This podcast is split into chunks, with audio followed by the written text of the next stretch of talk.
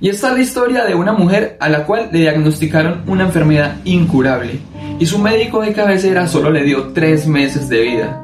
Pero como esta era una mujer muy calculadora, una mujer metódica y organizada, ella llamó al sacerdote cerca de su parroquia para que juntos planearan todos los detalles de su última voluntad. Ella le dijo al sacerdote cuáles eran los ramos que querían en el velorio y los cirios. También le dijo al sacerdote cuál era el vestido que quería llevar puesto ese día. Le dijo cuál era el diseño, color del ataúd. Además, también le dijo cuáles eran las canciones que ella quería que sonaran en la iglesia. Y no siendo más, le dijo al sacerdote que quería que por favor la enterraran con su Biblia favorita.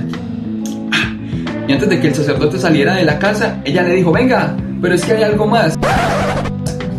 Y esto es muy importante para mí y por favor, yo espero que nunca se le olvide. Y el sacerdote, esperando lo que esta mujer le iba a decir, fue lo siguiente. Mira, yo quiero que cuando me entierren, me entierren con este tenedor en mi mano derecha.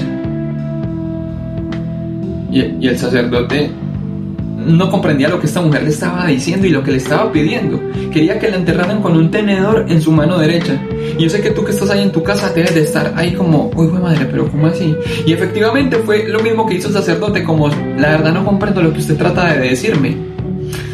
Ella le explicó que durante todos los años de su vida, todas las reuniones familiares, compromisos, bautizos, matrimonios, a todos los eventos donde la invitaban, es más, en los restaurantes, siempre que ella terminaba el plato principal, el que recogía en los platos y los cubiertos le decía, señora, pero vea, quédese con su tenedor, porque sabe que lo mejor está por venir y que esa era la parte favorita de la comida, porque después de que se quedaba con el tenedor, efectivamente llegaban los postres, llegaba torta de brownie, no sé, manjares, pay de manzana, y que ella se daba cuenta que si se quedaba con el tenedor, lo mejor siempre estaba por venir.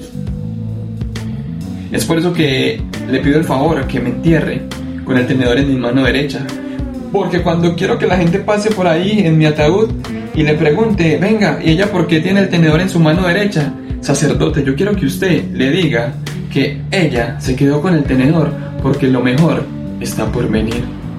En ese momento el sacerdote comenzó a llorar, la abrazó con todo el amor del mundo porque sabía que esta mujer tenía un concepto de esperanza mucho mejor que él.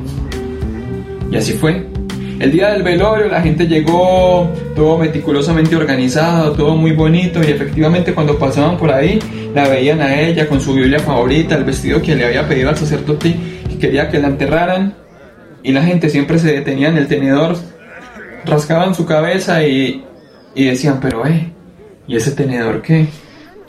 Y mucha gente pasaba y decía, hey, pero ese tenedor. Y el sacerdote solamente sonreía.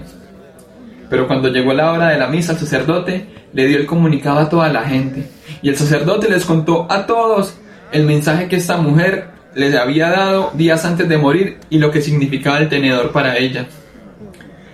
Es así que tú que estás allá detrás de la pantalla, estás pasando por una situación de salud pesada, dura, difícil, y sabes que cálmate, tranquilo, que sabes que lo mejor está por venir. Si tienes una situación dura, económica en tu trabajo, no sé, algún familiar, amigo, dile, hey, esto no es para siempre porque lo mejor está por venir. Y la próxima vez que tú tengas un tenedor en la mano, quiero que te acuerdes de esta historia y sepas que lo mejor está por venir.